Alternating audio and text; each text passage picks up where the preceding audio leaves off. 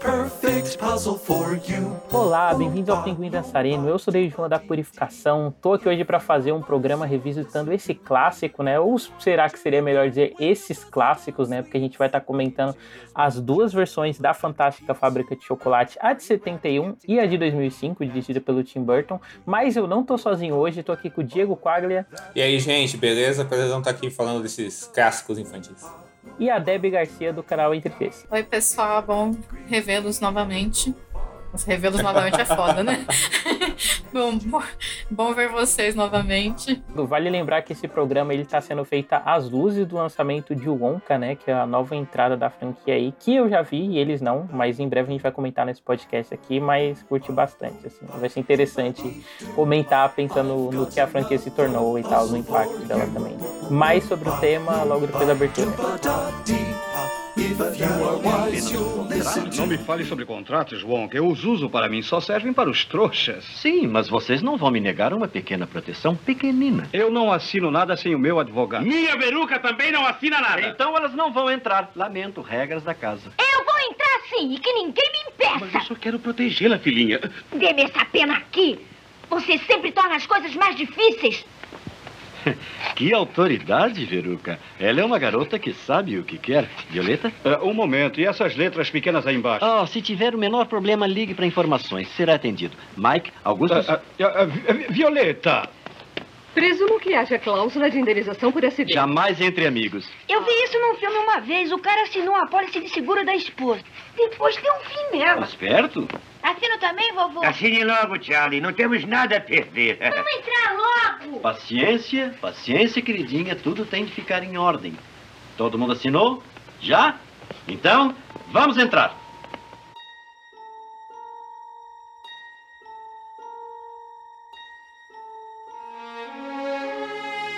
Então, eu queria começar perguntando para vocês se vocês lembram qual foi o primeiro contato de vocês com os filmes da Fantástica Fábrica. Eu lembro assim, eu lembro qual foi meu primeiro contato e eu também lembro qual foi o momento que eu criei afinidade assim com o filme, porque eu lembro que quando ia passar nesse BT, né, eu fiquei mega interessado, porque era um filme diferente e tal, meio esquisito, né, quando você via tipo o filme do Tim Burton. E aí, tipo, eu pedi pra minha mãe que um DVD, ela não conseguiu pegar, eu fiquei naquilo, né, de esperar passar de novo no SBT. E aí passou num cinema em casa, assim, à tarde e tal. Só que eu fui ver e era o filme antigo, assim, né? E o filme antigo ele tem essa linguagem mais diferente. Quando a gente é mais novo, a gente estranha. E aí, tipo, eu via aí na minha cabeça que bom era o de Tim Burton, né? Porque o Rio de Chocolate parece chocolate de verdade. E a gente sempre zoava que no filme antigo o Rio de Chocolate parecia água com terra e tal. Mas o momento. Pra que eu... mim parece leite com Nescau, na verdade. Nossa, é, né, cara? Mas o momento que eu criei afinidade, assim, com esses filmes, olha só, surpreendentemente, foi quando eu tava zapeando, assim, nos canais da TV a cabo. E aí eu vi passando o episódio de Glee, que a velha lá da série morre, que eu não vou lembrar o nome, né? Porque eu não vi. Glee. Nossa senhora. É, e aí ela era muito fã da Fantástica Fábrica de Chocolate. E eles faziam um cover de Pure Imagination, né? Que é uma das músicas tema, assim, cantada pelo Willy Wonka. E eu achei tão linda, assim, tipo, tão singela, sabe? Que aí eu voltei para rever o filme antigo e eu percebi que ele tinha uma coisa meio melancólica assim nessas músicas e aí eu fui não com a minha, não com essa cabeça que eu tenho hoje, né? Ah, tem uma coisa meio triste assim nesse filme, eu gosto dele por conta disso. E eu criei essa afinidade assim com o filme clássico. Aí, tipo, nos últimos anos eu até desprezei um pouco do Tim Burton, mas isso mudou na revisão. E como é que foi para você, Deb? Eu vi no cinema, né, quando saiu. Foi em 2005, eu tinha nove anos quando saiu. E é que eu lembro bastante, eu lembro do shopping onde eu vi, que era um shopping que não é bem perto da minha casa, mas que a gente foi porque era, na época era mais barato. E eu lembro especialmente porque eu tenho uma memória associada a isso. Que o filme do, do Tim Burton é um filme longo, né? Pra ser um filme infantil, tem quase duas horas. E eu lembro que acabou o filme, e a gente saiu. E aí meus pais perguntaram né, se precisava ir no banheiro e tal. E criança tonta, falei que não, que eu não precisava ir ao banheiro, mesmo depois de ter tomado uma Coca-Cola e comido pipoca. E aí a gente, a gente foi pro centro da cidade comprar pastel. E, e aí eu tava explodindo de vontade de ir ao banheiro. Tadinha. E eu não queria, eu não queria falar, porque eu pensei, putz, eu devia ter falado quando a gente tava no shopping. E aí minha mãe me levou no, uma loja que tinha do lado da, da pastelaria, porque ela percebeu que eu tava, tipo, passando mal. Então eu tenho muito essa memória associada a esse dia. Acho que ela nem vai lembrar disso, mas eu lembro. Nossa, eu não sei como é que é seu pai, mas porra, ainda bem que você tava com sua mãe, então. Não, ele tava comprando pastel e a gente tava esperando. Ai, cara, é engraçado que os dois filmes eu conheci eles na mesma época. Porque quando saiu o filme do Tim Burton, eu lembro claramente que eu não vi ele no cinema, diferente da Deb, mas eu lembro que o SBT fez aqueles negócios que, tipo, sempre que um filme tá estreando, passa algum filme relacionado na televisão, né? Você sempre tem dessas. Sim, eu, eu lembro, inclusive, tipo Uhum. um off-topic gigante assim do programa, mas que eu vi o filme do Zorro lá com Antônio Bandeiras quando foi estrear a Máscara do Zorro, assim. Isso. tipo, tinha no comercial, né? Ah, e aí veja no cinema Máscara do Zorro. Exatamente, exatamente. E aí quando, e aí, quando ia estrear o filme do Tim Burton nos cinemas, passou, não sei se foi alguma sessão de sábado, se foi no cinema em casa, no SBT, o primeiro Fantástico Fábrica de Chocolates. É, eu lembro que passou na época Passou. na TV bastante. Passou, passou. Por causa do Tim Burton. Por causa desse hype Foi do assim- filme, né? É, eu acho que foi assim que eu vi também. Eu vi depois de ver o filme do Tim Burton. Mas é que eu lembro que a gente viu e os meus pais falaram pra mim que ah, isso é um filme que é baseado num filme antigo, que a Isso. gente assistiu quando a gente era criança, e a gente gostava muito do filme e tal. E aí eu não lembro se passou na TV ou se meu pai tinha achado o DVD em alguma baseada, mas logo depois que eu vi o filme do Tim Burton, eles me mostraram o, o filme antigo. Isso, exatamente. E o meu avô fa- falou pra mim que tinha uma versão antiga, né? Assim. E aí o meu avô me falou, pô, tem essa versão antiga, tal, não sei o quê. Eu vi ela na televisão e eu já tava assim, sabendo que o filme ia, ia lançar. E aí quando o filme saiu em DVD, eu ganhei, eu ganhei o DVD de presente do Fantástica Fábrica do Tim Burton, né? E aí eu ganhei o DVD dele e já tinha visto outro no SBT. E eu via muito esse DVD, via muitos extras do DVD. E, e meio que na época, hoje em dia, pois, hoje em dia, logicamente, que é outra, outro período, mas na época tava um hype muito forte do Johnny Depp por causa dos Piratas do Caribe, né? Então, meu- É, então meus primos, tal, eles adoravam o Johnny Depp, né? Por causa dos piratas, tal, não sei o quê. Aí tinha um negócio, pô, Johnny Depp fazer Fantástica Fábrica e não sei o que lá. E o, e o Tim Burton foi um dos primeiros diretores que eu reconheci e que virou um dos meus diretores favoritos. Hoje em dia, longe sim, disso. eu acho que o Tim Burton deve ser o primeiro diretor favorito de muita Sim. gente, O né? meu, inclusive. Porque ele é muito reconhecível. O meu, o meu, inclusive. Todo mundo aqui, né? Porque ele foi o primeiro diretor que eu reconheci que virou um do meu, o meu diretor favorito. Porque ele é muito reconhecível, né? Então você conhece muito ele e se associa muito com ele, porque ele é, é o primeiro diretor que, te- que você pode ver de forma muito descarada uma recorrência quando você é mais pequeno, e são visuais muito fortes, aí você vai atrás. E ele tem uma coisa, tipo, de, de ficar entre o cartunesco, ao mesmo tempo fazer live action. Então ele pega muito bem a criançada, né? Então essa coisa de descobrir o cinema, né?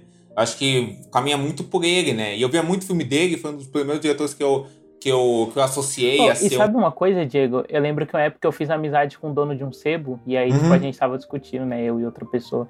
E eu, é, não, mas o Tim Burton muito melhor que Steven Spielberg, que não sei o que lá. E aí a gente, tipo, pra tirar o ar de, nossa, vamos confirmar que o dono do sebo falou que preferiu o Tim Burton. Hoje em dia, assim, eu teria ojeriza dessa minha opinião, né? Mas eu era novo, fazia parte. Não, mas acontece muito isso mesmo. E aí, e aí acho que tudo se somou nessa mesma época, sabe? Deu, do Johnny Depp tá muito em alta. O que rolou com o David rolou um pouco comigo também. Porque o filme antigo, eu fui revendo, eu fui revendo conforme os anos, tal, etc e tal, e sempre teve um brilho pra mim. Esse filme do Tim Burton eu não vejo desde a época que eu era muito criança, assim, sabe? Então, e- então eu tinha uma impressão dele ser uma bobagem que eu gostei na época mesmo, né?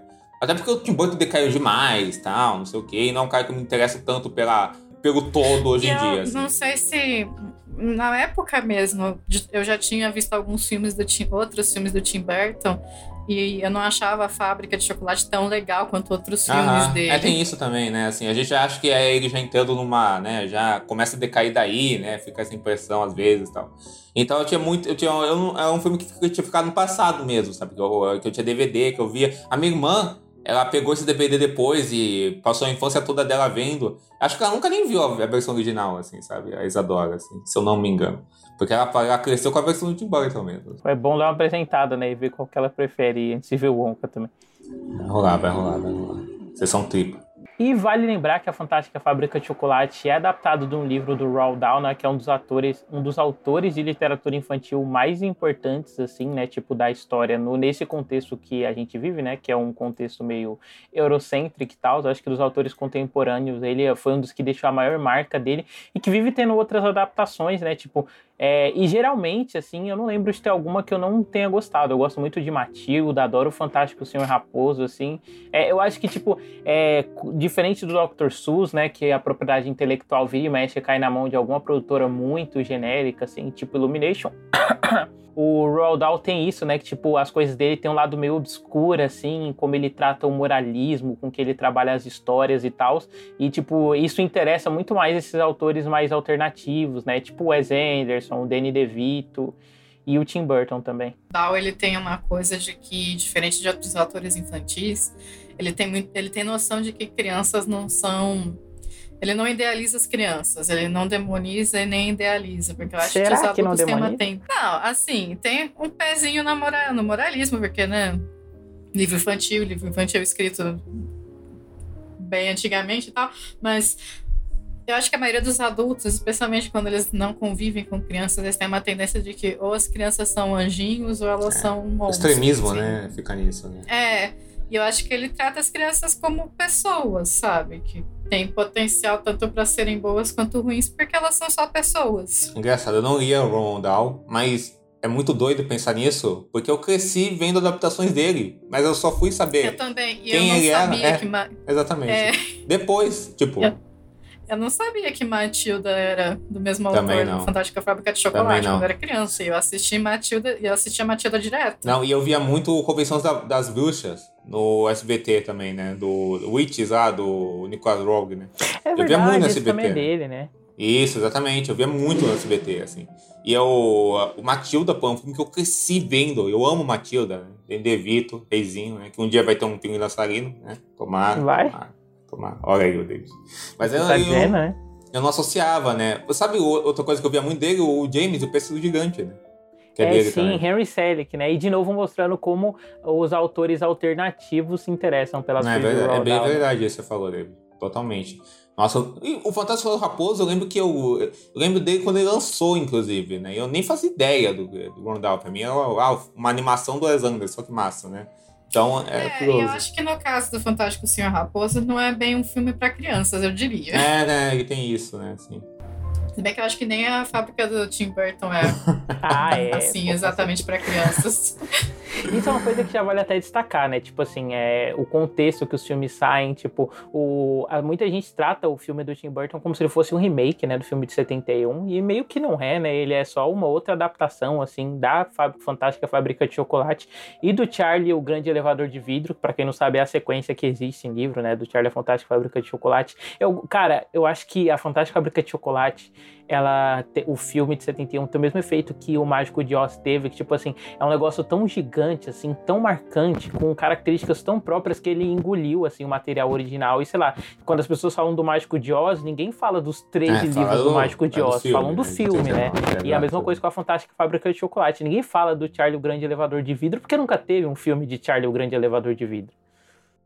Tem isso mesmo. Inclusive, é legal você falar do Mágico de Oz, né? Porque tem uma, eu tava lendo uma crítica do Roger Ebert, quando saiu o filme do 71, né? Ele fala, né, que era o, era o filme infantil que mais se aproximava desde então do Mágico de Oz, né? Essa, essa, de, de você conseguir capturar um lado lúdico da coisa, tal, assim, né? Nessa grande escala, assim, né? De você criar um universo totalmente particular dessa, não infantilidade, mas esse senso da infância, sabe? Curioso você citar isso, porque realmente tem isso, né? Acho que é um desses filmes que, de tanto serem reprisados e passados, eles ficaram muito na cultura popular, né? Tanto é que tem gente que nem sabe que tem livro do filme, né? Assim, acho que principalmente fora dos Estados Unidos também, né? E da Inglaterra, né? Aí, com Geralmente ele certeza, né? Até porque aí vira aquele negócio, né? Tipo, a gente assiste quando é mais novo e não percebe que por osmose são todas coisas baseadas no mesmo autor, né? Sim. Até porque não. Não tem muito essa coisa, né, de base. Não é, não é que nem a Alice no País das Maravilhas, né? Que a maioria das coisas coloca, né? Isso. Alice do País das Maravilhas de Lewis Carroll. É, Aí muito mais gente sabe que tem um livro, né, tal, assim, né? O livro tem muita vida própria, né? Não que esse não tenha também, mas é diferente. Assim. Mas vamos começar a falar dos filmes? Vamos, vamos nessa. Senhor Wonka, sou Violet Beauregard. Ah, eu não ligo.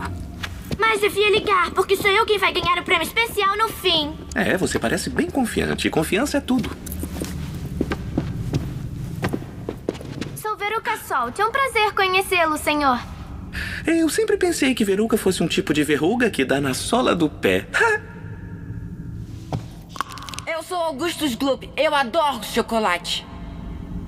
Já percebi. Eu também.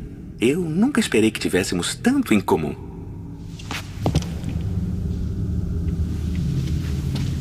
Você. Você é Mike TV? Você foi o pestinha que invadiu meu sistema. E você só teve sorte de estar aqui, não foi?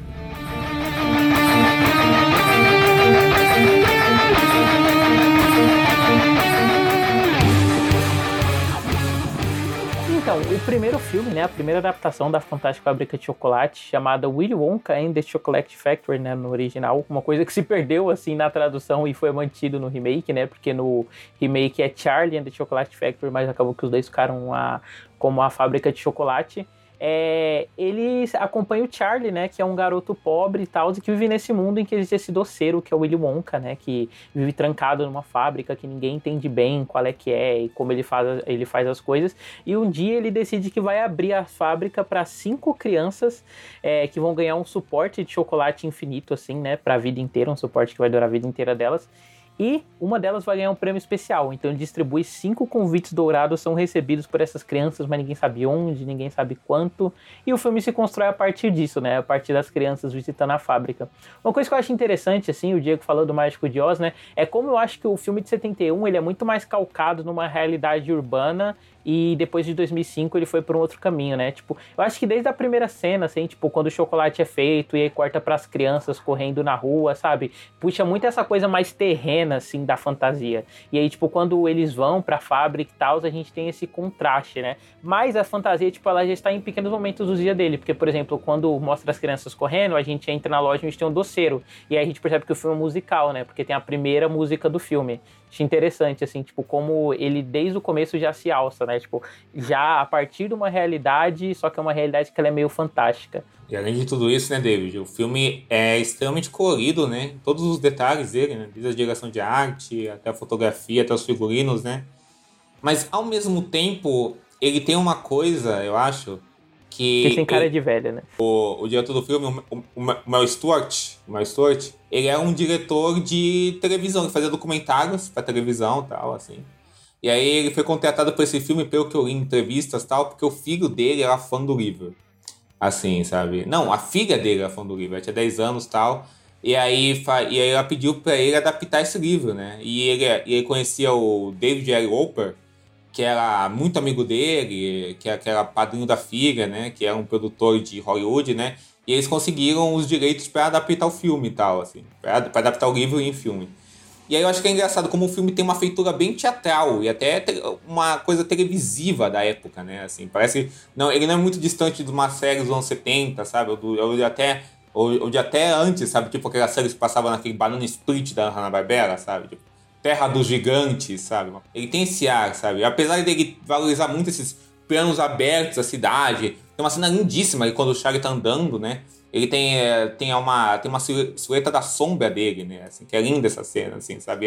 E ele, ele brilhando, sabe? O filme, o filme consegue somar esse tom dele bem teatralizado para uma coisa cinematográfica nesse sentido, sabe? Assim, e até ele tem um aspecto meio cartunesco mas é uma coisa bem ingênua, né, assim, sabe? Assim, é uma coisa bem uma artesanal, sabe? Assim, é um filme bem simples, assim, mas é, bem pensado nesse falar, sentido. Tipo, eu não sei se ele é cartunesco, né? Porque, tipo assim, toda a representação dele de pessoas e tal é, é mais sóbria, né? A não ser é que sejam, tipo, é. os personagens fantásticos, tipo Sim. tipo Willy Wonka. Eu ou... acho que o que acontece é que ele tem mais, por causa da época em que ele foi feito, ele tem muita influência de arte psicodélica. Isso, ainda falo nesse sentido mesmo, assim ele vira alucinógeno nesse sentido, assim, sabe? Assim. E uma coisa que eu não consigo tancar dessa versão é, tipo, o Charlie como pobre trabalhador honesto, né? Que compra é, tabaco pro vô dele poder fumar, cara. Ah, essa época era muito bom. ai, ai, ai. Mas é engraçado, porque tem isso, né? Assim, o filme meio que vai. Porque ele, ele denota bem isso mesmo, assim, que é, existe todo um drama do Thiago com os avós e a família dele, né? Essa dele sendo um menino pobre e tal, essa vida urbana. E aí, quando o filme ele, ele se torna um filme do dele visitando a fábrica de chocolate, tudo muda, né? O filme muda, assim, sabe? Até o tom dele, a estrutura dele muda, assim. Porque ele é um filme que tem uma melancolia muito grande, mas ele também tem um deboche, né? Uma coisa uma coisa bem sutil, bem afiada, sabe? Assim, eu, o próprio Wonka, né? Acho que ele é bem sarcástico nesse filme, né? Sim, apesar muito. De, e apesar dele ser muito ele é, ele é tipo. ele- nesse sentido, ele é o completo oposto do, do William Wonka do, do Johnny Depp. Ele é, ele, é, ele é bem contido, o William Wonka do Gene Wilder. Né? Os dois William Wonka são pessoas que são, não gostam de pessoas. Isso. Mas eles não gostam de pessoas de um jeito totalmente É, diferente. bem isso mesmo. O William Wonka do Gene Wilder, ele é totalmente sarcástico e tá... Tá sempre... pare- Parece que ele tá sempre pronto pra dar uma resposta, sabe? Uhum, uhum, uhum. Não, com certeza. Eu acho que, tipo, o que marca muito esse Willy Wonka, né, é tipo assim, como ele se como ele olha das pessoas meio de cima pra baixo, né? Tipo, é sempre essa postura, assim, no filme. Ele tem mais essa coisa de ser, tipo, esse grande arquiteto das coisas que estão acontecendo. E, tipo, todo o sarcasmo dele só, tipo, deixa pior ainda os acontecimentos. Mas sabe um paralelo? Vou até aproveitar que estou com duas pessoas que já viram Doctor Who e que eu pensei revendo os filmes, que eu achei que, tipo assim, o primeiro filme, ele é tipo uma coisa do Russell T. Davis, assim, se a gente for parar pra pegar. Porque ele é muito ancorado nessa coisa terrena e, tipo assim, tem muita consequência sociopolítica do que é o Willy Wonka, de como acontecem as coisas, né, por conta da fábrica. Por exemplo, é, a gente vê a reportagem em diferentes lugares do mundo, coisa que também tem no filme de 2005, mas isso é uma coisa mais momentânea. Nele tem, tipo, todos os trechos, as pessoas vendo televisão, no filme original e tal.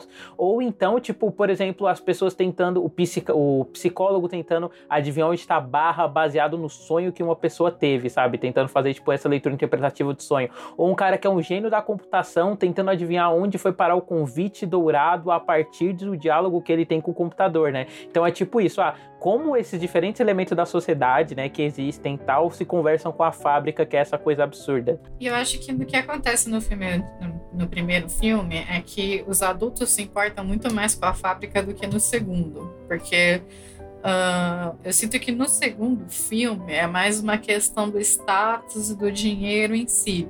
No primeiro filme, todo mundo queria o bilhete dourado, porque todo mundo queria visitar a fábrica do Willy Wonka. Exatamente, exatamente. Tem, tem muito disso mesmo, assim. Mas eu acho que é engraçado, o filme tem essa coisa bem mais sóbria, mas ele vai indo para um lado espalhafatoso também, assim, sabe? Assim, por isso eu digo que ele tem que ele flerta um lado cartunesco, só que é um cartunesco sóbrio. Até o momento que ele vai para momentos de terror alucinógenos mesmo, né? Assim, o uso das cores, né? Tem aquela cena que todo mundo fala do do Wonka lá assustando as crianças no, no passeio de barco, tal, assim, né? Que aí que aí tem, tem isso, né? Então é, é engraçado que o filme vai expondo, ele vai tipo expondo pelas arestas, né? Um tom mais diferente, sabe? Dessa clássica aventura infantil, sabe? E eu acho que a apresentação das crianças, tipo, quando elas aparecem, né, elas ainda estão nessa coisa mais sóbria. E uma coisa que eu acho engraçado, você falou do quanto o diretor ele vem da televisão e tal, é que a decupagem dele, principalmente nesses ambientes fechados, é muito uma coisa televisiva, né? Porque É ele muito, nunca é usa, tipo, grandes planos gerais quando ele não tá Não. fora de casa. Sempre que ele quer enquadrar os atores, é tipo essa coisa de plano conjunto, né? Por exemplo, quando tá tendo o. Quando tá tendo a apresentação do Mike TV, é isso, né? Tipo, você dificilmente vê a televisão enquadrada junto com o Mike TV em cena, né? Tipo, é, ah, é, close na televisão, plano conjunto dos atores, pra mostrar que eles estavam vendo a televisão, né? Tipo, essa lógica bem, é, bem mais simples de trabalhar a linguagem, mas um simples, tipo assim, um simples que se concretiza visualmente através do que é muito acessível, né? Não tem, tipo, uma criação de grandes imagens muito poderosas, assim, ainda mais nesses momentos que são pré-entrada na fábrica. Aham, aham, aham. Acho que é um filme de boas sacadas nesse sentido, né? Tipo a cena do Charlie andando pela cidade enquanto a mãe dele canta, né? Assim. Que aí, que aí você vê um todo o empenho um, um empenho cênico maior do filme, né? E também nessa coisa, né? De como ele vai misturando essas- esses momentos muito simples, assim, né? De, de encenação com uma coisa. E até. Assim, eu acho que isso me, me, me soou muito ver, revendo o primeiro filme agora, né? De, co- de como é fácil a primeira versão você montar no teatro, sabe? Assim.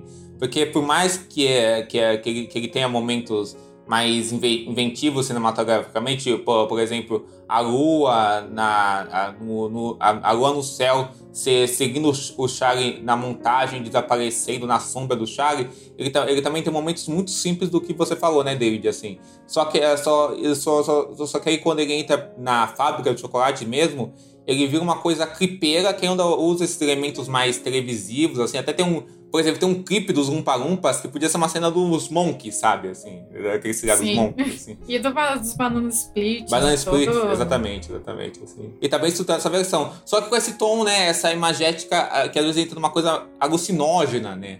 Assim, né? É tudo muito simples, né? Até os, os cenários que, que ele faz, é tudo muito bonito, uma direção de arte muito caprichada no que no, no, muito caprichada no, no, quesito das cores, né? De como o filme vai usando cores e a velocidade, até quando o Ilonka tá assustando o pessoal, né? Que faz todo um jogo de cores, assim, que parece que tá numa, numa viagem muito errada, né? Assim, tipo assim, né? Parece que tipo, fumou uma maconha deu, deu uma viagem errada, não sei assim.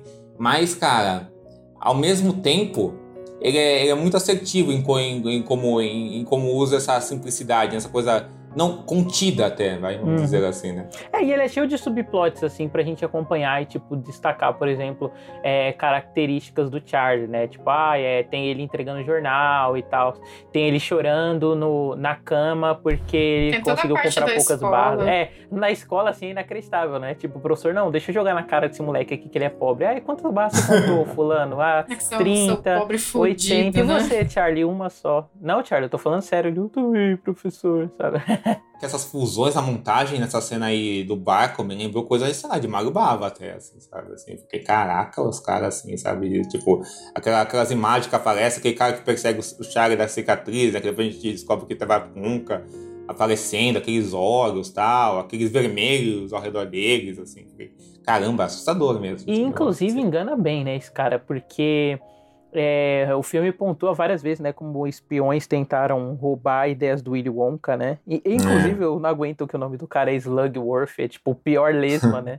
Pra mostrar, tipo, o quanto ele é desagradável. E aí, quando aparece lesma, esse né? cara, tipo, ele realmente soa igual um outro espião, né? Até porque, tipo, esteticamente, ele não lembra, assim, os elementos que a gente vê na fábrica. Eu lembro que a primeira vez que eu vi esse filme, eu tava vendo com alguém da minha família, não sei se era minha avó, outra pessoa, né? Aí apareceu esse cara quando o Charlie consegue o bilhete dourado, ela falou: pô, sempre tem que ter um vilão, sabe? Aí eu lembro disso, assim. Porque tem meio essa aparência marcada vilanesca. Eu real não lembrava do subplot desse cara.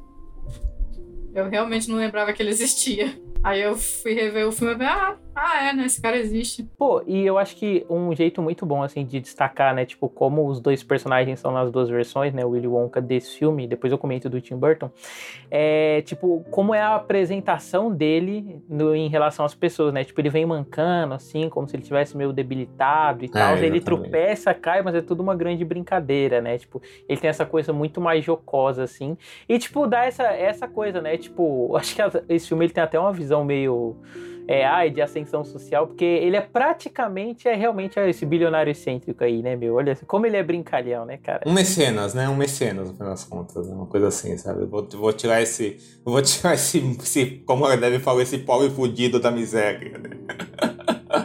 Mas é engraçado que o, o Wonka do Wilder, ele parece uma coisa meio off, né? Assim, parece que tá off, sabe? Assim, parece que é realmente um observador daquilo tudo. Os sentimentos dele são meio sabe o, tipo, tem vezes que ele é muito sarcástico, mas ele é muito, ele é ultra carismático, é excêntrico, e aí quando tem aquele momento que engana, né, o avô do Charlie e o próprio Charlie, né, você, você, você fica assim, você realmente consegue acreditar, né, aquela, daquela fúria dele, né, assim. Aí a gente vê que aquilo tudo era uma, uma ensinação, tudo aquilo, né. Então ele consegue passear em vários tons diferentes, né. E tem uma tristeza nele que nunca nem é dita, nem é tratada, né, só tá nele, né, em, em como ele fala, como ele tá, como ele diz, no olho dele, né. Pô, aquela cena que ele canta, que é aquela coisa que ficou marcada por Imagination, né, tem uma, tem uma tristeza nos olhos dele, né? Muito louco isso.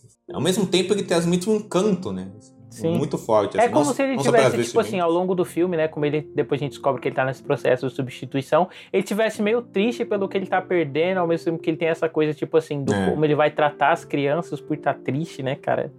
E às vezes ele tem momentos ultra animados, né? Que ele é tipo um cara, um, um Silvio Santos da vida no palco. Sim. É, tipo, ele anda assim, desfilando, né? Quando ele tá na fábrica, tipo, o Mike TV tá tentando pegar umas jujubas assim, aí ele anda como se estivesse desfilando e dá uma batidinha no negócio pros negócios caírem em cima dele, né? Tipo, chover jujuba em cima do Mike TV. Isso, exatamente, né? E o filme vai se descartando das crianças, né? Porque o filme tem essa coisa, né? Ele também vai descartando das crianças de um jeito muito ácido até, mas é tudo muito ingênuo, né? Eu acho que o tratamento dado às coisas é muito ingênuo, né? A estrutura é, padrão é, é meio que filme slasher, né? Tipo, é, a, são essas crianças que elas já são apresentadas como muito chatas, né? Tipo, é, o Augustus Gloop, ele mal é uma pessoa, ele só come, a Veruca é mimada, assim, tipo, elas são muito presas a essas características delas justamente para denotar, tipo, por que elas no final não vão ser merecedoras da fábrica. Mas isso, isso no filme do Tim Burton vai para outro extremo, inclusive. Né? É, assim. a gente vai chegar lá. Eu acho que as crianças no filme, no primeiro filme do Mel Stewart, você tem. Não, não convence muito essa coisa, né, de que só o Charlie era o bonzinho né, e nenhuma das outras merecia. Porque eu sinto que a Violet e o Augustus eram tão menos piores do que a Veruca. A Veruca é muito marcada que ela é ruim do negócio, assim, né? Ela tem uma muito... música que é, literalmente ela só. Ah, eu vou ser chata, que é I want to, I want to, want to scream. Alguma coisa assim. É, sabe? Enquanto isso, a Violet só, só foi meio burra, porque ela comeu o um negócio que ele, depois que ele falou que não podia comer, e o Augusto só era gordo. Exato. É só isso, ele só era gordo. É, não, inclusive, inclusive, inclusive o Wonka tira sarro dele abertamente que ele, ser, que ele ser gordo, né? Assim, né?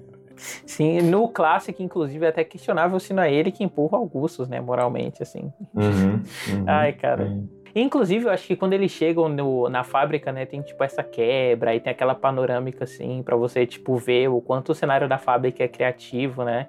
E que foi tirado inclusive do design de produção dos próprios desenhos do Roald Dahl, que diga de passagem não gostou dessa versão, achou muito melosa assim. Eu acho achou que melosa. ele queria essa coisa mais é, moralistona assim das crianças sendo maltratadas, mas acho que não cabia muito pro tom do filme.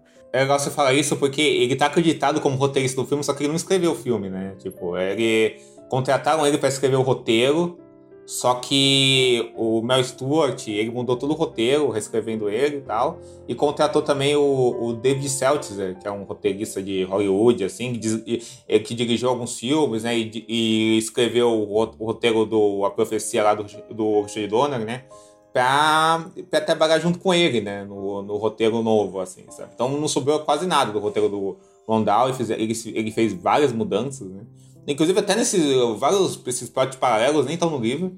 E aí o Rondal, ele achou o filme. Ele não gostou do filme, ele meteu pau no filme, assim, quando o filme saiu. Assim. Falou que não, não tinha nada que. Ele tava no roteiro, mas não tinha nada a ver com ele, o roteiro e tal. Ele não gostou da adaptação. Ele ficava. Ele falava mal dessa, do filme mesmo. Ele não gostou do William Wonka. Do, ele não gostou do Gene Wilder. De, de, de Willy Wonka. Ele achou que deram muita ênfase no Willy Wonka e pouca ênfase no Charlie. Assim, é, ele achou um negócio nome, né? sentimental. É, exatamente. Pô, mas que maluquice ele não, ele não ter gostado do Willy Wonka, né? Que, tipo, é essa coisa que eternizou o filme, assim. Acho que até hoje, quando a gente vai ver, por exemplo, paródias da Fantástica Fábrica de Chocolate, eles bebem muito do imagético do que foi o filme de 71, né? Tipo, eu lembro que a paródia que tem, no, por exemplo, no Futurama, ou no Irmão do Jorel, é isso, né? Tipo, é o filme Nossa, de 71. Futurama, é verdade. Nossa, eu lembro de ver esse episódio. Tem o Nossa, suco das lesmas lá, né? Aí eles vão pra fábrica. Ô, oh, mas você sabe que depois a esposa do Rondal falou que não concordava com ele, assim, que uma adaptação de um filme é pra fazer isso mesmo, fazer mudanças e tal. Deve ter dado dinheiro pra mulher também, né? Pra falar isso, assim. Então ela é sensata, vai saber. Nunca saberemos, né? Assim. Mas deve ter sido isso, assim. Mas é engraçado, assim. Aí ele deve ter se... respondido que nem o Alamor pra ela. Você gostaria que nosso filho fosse violado e alguém viesse defender isso pra. Que, que é isso que você tá fazendo comigo. Mas é bem isso mesmo.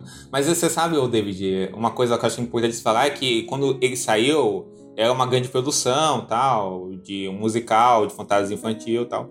Uh, ele concorreu ao Oscar de melhor trilha sonora, essas coisas, etc tal. O Wilder concorreu ao Globo de Ouro. Só que ele não foi um sucesso, né? Ele foi um filme que não foi bem de bilheteria tal, assim. Ele, ele foi se tornar um clássico nessas reprises eh, na televisão, assim, sabe? Tal qual a Felicidade não se compra, assim, sabe? Que é um filme que não foi bem quando lançou, não é um filme que causou uma grande repercussão quando, quando lançou, e foi virando um clássico com o tempo, assim. E o, a, a mesma coisa aconteceu com a Fantástica Fábrica de Chocolate, sabe? Ele foi virando, ele ganhou esse status de clássico com, com várias reprises, com VHS, etc e tal, assim. Que ele foi sendo reprisado, reprisado, várias gerações estão crescendo com ele, até o momento que ganhou esse status de clássico, tal, assim. E hoje em dia todo mundo lembra do filme como um grande sucesso. Só que na época ele não foi um grande sucesso, né? E acho curioso isso porque meio que a impressão que dá é que o filme de 71 ficou tão marcado nas, no imaginário popular das pessoas que nem, o filme do Tim Burton meio que ninguém lembra, né? Pelo menos não do jeito que lembram do filme de 71. Cara, eu não sei, viu, Deve? Porque É, eu acho que tem não uma sei, geração acho que, pra- gosta, pra que gosta geração forte mais do filme. nova é, é foda, assim, tipo, o referencial é o filme do Tim Burton. Mas eu acho que, tipo assim, as pessoas lembram muito de coisas negativas, né? Eu conheço muita gente que lembra e ah, fala que acha creepy o o Willy Wonka do Johnny Depp, por exemplo. Sim, sim. Na época já falavam isso, inclusive, quando saiu o filme. Eu não vejo tantas referências na cultura pop. Ah, não. Ah, sem sim, dúvida não, nenhuma. Isso com certeza. Isso sem né? dúvida. Não, aí eu acho que pra, cultu pra, pra cultura em geral e pra cultura pop, eu acho que nada substitui o de, a Fantástica Fábrica do, de 71. Acho que ela é muito mais permanente, assim, sabe? De ser sempre referenciado e tal. O visual do filme, as cenas icônicas, né? Até aquela cena que o. Que o Charlie o avô dele, né? Que eles estão flutuando, né? E eles têm que arrotar pra se salvar. Eles bebem um sabe? refrigerante que voa. É, que É o refrigerante voar, que né? voa. É, outro momento alucinógeno do filme também, né? Ô, deixa eu perguntar, vocês gostam do design dos Umpa Lumpas, assim, do filme antigo? É muito bizarro, né? Tipo, É meio bizarro, né? É meio bizarro, né? É uma coisa bem teatral mesmo, né? Eu consigo ver uma peça com esses caras, assim. Mas acho que tem seu charme, assim. Eu não desgosto, não. Mas é bem teatral, assim. Assim, eu acho que é o tipo de coisa que, de novo, ficou muito marcado na cultura pop, mas é. Eu acho que para nossa sensibilidade moderna causa um certo incômodo que essa coisa que filmes antigamente tinham, né, de usar anões para É, tem isso também. fazer esses papéis meio caricatos, sabe? Uhum. É, mas eu acho engraçado, assim, tipo, o tratamento que esse filme dá, porque o filme, tipo assim, tenta tirar qualquer traço de, de leitura racial que você possa fazer, né? Então, tipo, eles são laranjas do cabelo verde, assim, são seres realmente É, fantásticos. exatamente. Tanto que eu acho que o Tim Burton fez a mesma coisa, né, no filme dele, assim. Sim. Sempre. Que eu acho porque fica. A questão do, do relacionamento do William Wonka com os Umpalumpas é um negócio muito complicado se você tentar pensar nisso. É verdade. Então eu acho que a escolha, né, de, deles não, não serem, sabe? Porque tá, eles são criaturas, né, anões de uma tribo fantástica. E aí eu acho que a escolha dos, de ambos os filmes, né, de fazer uma coisa mais fantasiosa, menos humana, é bem deliberada, né, para não tocar no William Wonka é um colonialista, né, que escravizou uma população indígena de outro país. Mas escravizou se ele dá cacau, cara? Que escravidão é essa? E vai lembrar também, né, que, tipo, outras pessoas foram cogitadas pra fazer o Willy Wonka. Foi, tipo, o Fred Astaire, assim. O que seria bem curioso, né? Dá pra imaginar que ele dançaria bem mais Que do que ele dança loucura, nesse cara. filme. Além do Milos Forman, né? Que foi cogitado pra ser um dos diretores do filme, assim. É, é um pro... Esse teria sido, sei lá, um dos maiores projetos de todos os tempos, né? Se tivesse rolado o Milos Forman fazendo Fantástico Fábrica Eu vi, que o, Chocolate. Eu vi que o. que o Peter Sellers também queria fazer, né? O filme, né? Seria curioso, né? O Peter Sellers num papel desse. assim. Uhum. Consigo ver isso. assim. Mas é louco, né? Porque. É, e tanto é que se você for ver, o Mel Stewart, ele meio que viveu da fama desse filme, porque depois ele não fez nada, assim, sabe? Assim, ele, dirigiu ele tem um documentário bem conhecido do, sobre o, o. Gente, qual que é o festival lá de música dos anos 70? Meu Woodstock. Isso, exatamente, exatamente. Ele tem um documentário bem conhecido sobre isso, mas depois ele não, ele não engrenou nenhum projeto, ele ficou vivendo, tipo, da fábrica de chocolate mesmo, né? Tipo, de falar sobre o filme por aí vai, né? E muita produção pra televisão nesse aspecto, assim. Pô, e eu gosto muito, assim, do design que tem, tipo, na tecnologia que o Willy Wonka usa, né? Você percebe que várias coisas parecem objetos recalchutados, assim, mas num formato muito específico pra soar fantástico, né, cara? Tipo, ah, tem essa bicicleta que ele pedala e aí, tipo, esmaga tomate pra fazer um tipo de chiclete, sabe? Esse tipo de coisa. Você vê que todos os elementos que ele descreve, você vê presente em cena, assim. Acho que é um design de produção muito bem pensado. Prin- ah, não, tipo, principalmente quando vai, tipo, entrar nessas coisas, ah, a tecnologia que vai gerar o- uma- um sofrimento pra criança, né? Aí é mais detalhado ainda. É, o filme lembra bem uma coisa Hanna-Barbera, né? Assim, eu acho que ele tem esse um pouco esse tom, assim, não? Um, um tom meio que fica tem uma sobriedade, uma coisa excêntrica, sabe? Assim, tipo, porque, por exemplo, eles vestidos na cena lá do Mike no, Mike Televisão lá, que é Mike que é Mike TV, que eles que eles estão lá com o menino, aquilo é tipo uma coisa muito bizarra até, assim, né? Parece uma sketch de humor, né? Assim. Cara, é uma coisa meio Monty Python. Monty né? Python, né? Ele tem essa coisa meio britânica, assim, né? Por que será, uma né? sketch Monty Python. É, exatamente. uma sketch Monty Python. Monty Python. Monty, uma sketch do Monty Python. Eu queria dar uma, uma fala mais bonita pra tentando isso. mas- inventar, tá Sketch pythoniana. Ai, cara. Mas eu gosto muito, assim, tipo, como pra cada morte é, incidental das crianças tem uma criação de um ambiente muito próprio, assim. É, no original eu gosto muito, acho que pro remake um pouquinho menos, mas eu gosto muito do da Violet, assim, sabe? Tipo, todo o processo que eles usam, tipo, mudando a iluminação do rosto dela pra deixar ela roxa e tal. O do Augustus eu acho que é, tipo, muito... Sei lá, eu acho meio, sei lá, ele cai no cano e ele é sugado, sabe? Tipo, ok. É bem, que é bem simplório, né? assim. É. É, bem simplório mesmo. Mas dá pra falar que é simplório porque depois vai piorando, né? Com o tempo, vai ficando cada Sim, com vez certeza, vai numa escala, né? Tanto é que o do, do, Mike T, do Mike TV é o mais elaborado nesse sentido, né? Porque encobre tudo isso, é uma coisa meio ficção científica, de sketch e tal, como tudo é feito. Acho também porque tem, de novo, essa questão de que o Augustus e a Violet não são crianças tão ruins assim como o Mike e a Veruca. Não. O, o Mike TV, inclusive, é o fã do Clint Eastwood nesse filme, né? Tipo, vestido de cowboy, só assiste programa de faroeste. E é, É, engraçado fã. como mudou Fã do com o John Wayne né? também, né? Sim, é mais engraçado como mudou com o tempo, assim, tipo, essa percepção, tipo, ai, a mídia violenta que estraga as crianças. E aí, nesse filme, é só um filme de faroeste, assim, que ninguém hoje em dia classificaria como um filme desse jeito, né? É, de violência, assim, né? Com certeza. E eu gosto muito, assim, tipo, de todos os números musicais dos Umpa Lumpas, né? Lindos. Cara, o que me pegou desprevenido, assim, tipo, eu lembrava e tal, mas revendo, eu, nossa, é verdade, né? Tem a música da Veruca e aí são gansos, né, que botam ovos pra Páscoa, assim. Isso me pega muito, assim. Tipo, ela causando e aí, tipo, ela, ela, ela meio que se condena, né? É até diferente, assim, do do que acontece no geral, porque no remake e tal, ela é arrastada pelos esquilos, depois a gente vai comentar melhor. Mas nesse tipo, ela sobe sozinha no negócio e cai, so, e cai justamente E por cai criança sozinha. má, né? Engraçado. É, exatamente. Não, e é curioso isso, porque eu acho que o filme realmente vai indo pra tons, né? Porque ele também tem uma coisa muito bonita, como ele mostra a relação do Charlie com os pais dele, com, a- com a- os, os avós, principalmente o, o vô Joe, né? E ele tem, ele tem esse tom mais sentimental mesmo, né? De tudo que envolve o Charlie. E aí o resto do filme, os- as outras figuras que ele tem no filme, né? Ele já, ele já vai contornando pra esses outros tons, né? Tanto é que isso acontece quando, o Charlie vai pra fábrica de chocolate, ele vira mais um, um espectador de tudo, né? Do que realmente um personagem mais ativo, né? Assim, ele tá mais observando O todos. Charlie não tem muita personalidade, né? Sim. É, ele é Especialmente boa. se comparado com as outras crianças. Cansa boa, exatamente. A personalidade dele é ser pobre, né? É isso. É, cansa O boa que e a gente pobre. vê do exatamente. mundo externo dele só mostra que ele é pobre e gostaria de não ser pobre. E por ser pobre que ele valoriza, né? Tipo, o o humanismo, né? Sensibilidade, etc e tal. Eu que essa é a minha jogada do, do filme, assim, da moral da história, assim. E não é não à toa, né? O bilionário excêntrico deixa tudo pra ele, meu. Tá vendo? Eles são os que herdarão os reinos do céu, né? Os pobres, claramente. Mas assim, eu não sei vocês, mas... Porque, por exemplo, esse filme é de 71, né? Aí, 78, a gente vai falar de outra produção da Warner, que é o Superman. E a gente falou do Mágico de Oz, né? Claramente, eu acho que o Fantástico da Fábrica, assim... Ele me parece um filme que é... Vamos, vamos dizer assim... Que ele toma caminhos visuais, assim... Que são, que são menos... Menos inventivos, né? É, exatamente. Que são, É, eu tive essa exatamente nesse impressão revendo também, assim, tipo.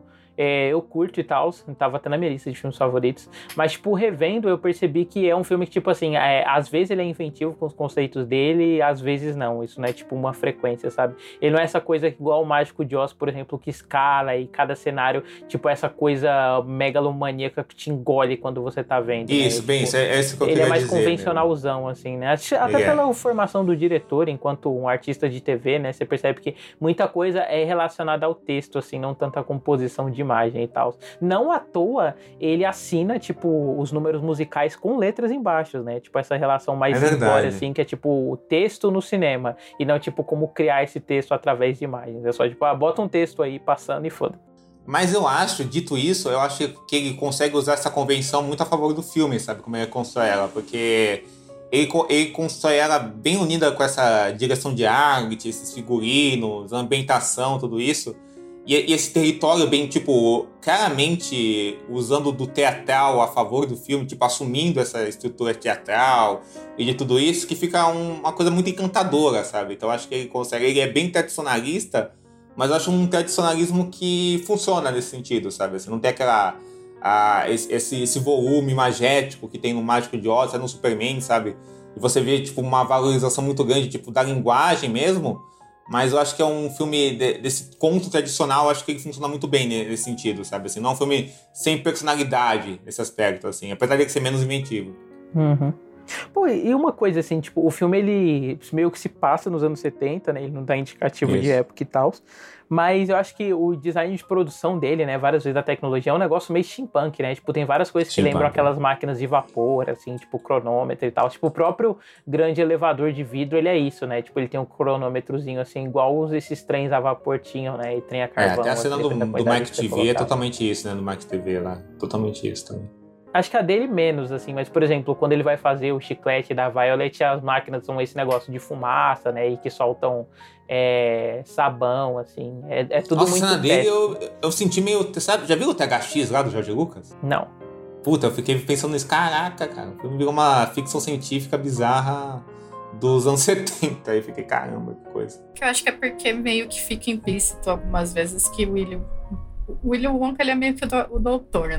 que ódio então... fazer essa comparação. é, é porque, e assim, fica meio, sabe, será que ele é uma pessoa normal? Será que. Ele fica tem meio implícito que talvez. será que ele tem dois corações, né? É, mas fica meio implícito que ele talvez seja mais velho do que ele pareça, talvez ele já esteja nesse, sabe, nessa vida, né, de chocolateiro por um, um bom tempo, né? Então eu acho que essa estética meio anacrônica faz sentido, né? Essa coisa, né? De que ele não é uma pessoa normal, que nem o Charlie e o avô. Sim. Cara, inclusive revendo, assim, tipo, é, eu pensei muito que várias coisas que a gente consumiu depois eram muito claramente inspiradas, né? Eu vejo, por exemplo, a grande loja de brinquedos lá, aquele filme com o Dustin Hoffman, Nossa, sim, Portman, como sim, um sub sim. a Fantástica Fábrica de Chocolates. Nossa, mas é totalmente revisão. isso mesmo. É, é, cara, é muito parecido, assim, tipo, esse negócio dele procurar herdeiro e tal.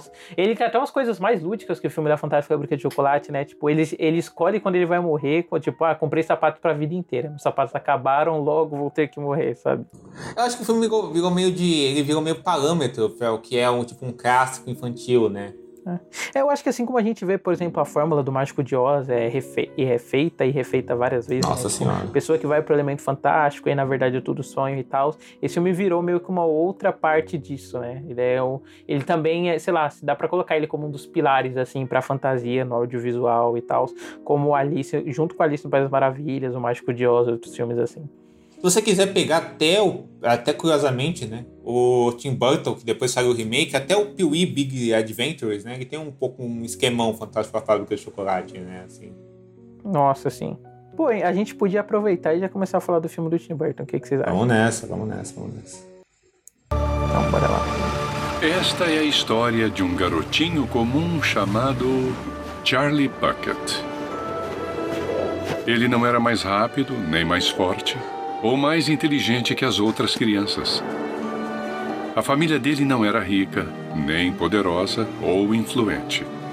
Na verdade, eles mal tinham o que comer. Charlie Bucket era o menino mais sortudo do mundo, ele só não sabia disso ainda.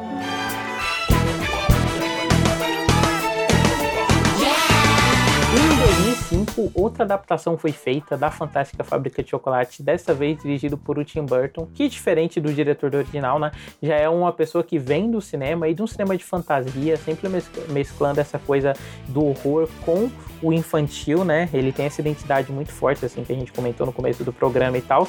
E eu acho que desde o começo, assim, é, ele espelha várias relações que a gente consegue ver no livro ou no filme original, mas reinventa sobre a perspectiva dele, né? Então, por exemplo, o Charlie, ele é pobre nesse filme, mas ele perceptivelmente parece a pessoa mais pobre do mundo. Tipo, a casa é. dele ela é torta, ela não é inteira, sabe? Tipo, a casa dele é num ponto isolado da cidade que nem junto com as outras pessoas tá, né? Tipo, acho que o Tim Burton ele dá uma radicalizada em todos os elementos lúdicos, assim, que fazem parte da fantástica fábrica de chocolate e, tipo, pensa nesses elementos a partir de uma ótica super estilizada, sabe? Então, tipo, uma coisa que é marcante da filmografia do Tim Burton, né, é como ele sempre sati é, satiriza determinadas convenções da sociedade americana. E aqui, tipo, até os pais das crianças e as crianças são isso, sabe? Tipo, a mãe da Violet é essa tipo de mãe que é, projeta a si mesma no filho, né? Tipo, ela vai dar entrevista é, falando sobre a filha, mas ela não consegue não falar sobre ela mesma. Então, tipo, ele tem muito essa coisa mais ácida, mas isso na linguagem mesmo, né? tipo, como ele aborda essas as outras crianças que não o Charlie. É, até como as crianças se vestem, né? E como elas se comportam. Porque o pai da Veruca, por exemplo, virou capitalista banana, né? A Veruca é ainda mais má, todos os moleques são muito mais escrotos, né? Todos mesmos, né? A, a, se a Violet e o Augustus, que antes eram mais de boa, né? Nesse filme filme, nesse filme eles são eles são medinhas, né, na verdade, né? Tipo, eles são pessoas diabólicas, assim, até. Tipo, o, Augusto lá nega o chocolate pro Charlie, a outra, a, a outra humilha o Charlie por ser pobre, né? Ela fica ela é, é uma egocêntrica, o Mike TV é, é, mais escroto ainda, né? Então acho que esse filme ele vai para um lado, ele, ele, me lembrou muito revendo o filme. Eu não, eu não faz, eu fazia muito tempo que eu não vi, então rever esse filme agora foi tipo como ver o filme pela primeira vez. E aí eu acho que ele me lembra muito Batman Retorno, no sentido que é um filme que aposta muito grotesco da coisa, sabe? Assim, parece que o Tim Burton ele, ele radicaliza todo, todo, todo filme de 71, ele vai para uma coisa mais estilizada e uma coisa mais grotesca mesmo, de, todo, de tudo e de tudo ao redor daqueles personagens, né? E uma coisa muito mais ácida, como por exemplo, quando tem o flashback do, do Vovô Joe. ele, tá, ele tá um velho no flashback, sabe? Vai ser, vai ser essa piada ilustrativa. Só que ele é um velho ainda, sabe? Então, como David falou, o Charlie pobre é muito mais marcado, sabe? Uma coisa bem esse, esse gótico excêntrico do Tim Burton, essa coisa é, sombria. Tal. Eu acho que desde o começo, assim, tipo, o filme já evidencia com ele vai ser uma coisa mais lúdica, vai ser uma adaptação mais lúdica, né? Porque ele, diferente do, do original, ele começa com uma narração, né? Que inclusive dublado é a voz do Márcio Seixas. Né? Márcio né? Seixas, bizarro, tipo, dublando um palumpa assim. Mas essa voz mais grave, essa é a história de um garotinho chamado Charlie Buckets sabe? Tipo, é sempre isso, essa coisa da narração para puxar, tipo, essa coisa, né? Tipo, ah, é uma história que tá sendo contada. Então, tipo, esses elementos de estranhamento surgem a partir dessa coisa mais lúdica de ser essa história narrada, sabe? Exatamente, exatamente. E é um filme muito mais, eu acho que é muito mais violento, assim, na imagem mesmo. Porque, por exemplo, tem aquela cena do, do esquilo mesmo, que atacam a Veruca, né? Ela vai, ela vai pra cima do, do esquilo, aí tem aquele close no, no esquilo, aí depois close no olho do esquilo, o esquilo até o momento que eles vão numa horda atacar a menina, né? Assim, né? Até, até, até a imagem da Violet, né? Quando ela vê uma bola, né? É uma coisa. É uma, é uma coisa É uma coisa meio body horror, né? É, é, exatamente, né? É uma coisa, é uma coisa que dá, que dá um constrangimento da imagem, né? Um boy horror, mas que tá totalmente, acho que se comunica com essa coisa grotesca do filme. E é um filme, é engraçado isso, porque é um filme claramente que é do Tim Burton fazendo um filme que é o estilo do Tim Burton. Ó, eu vou pegar Fábrica de Chocolate e fazer um filme do meu estilo, sabe? Eu vou marcar muito o meu estilo.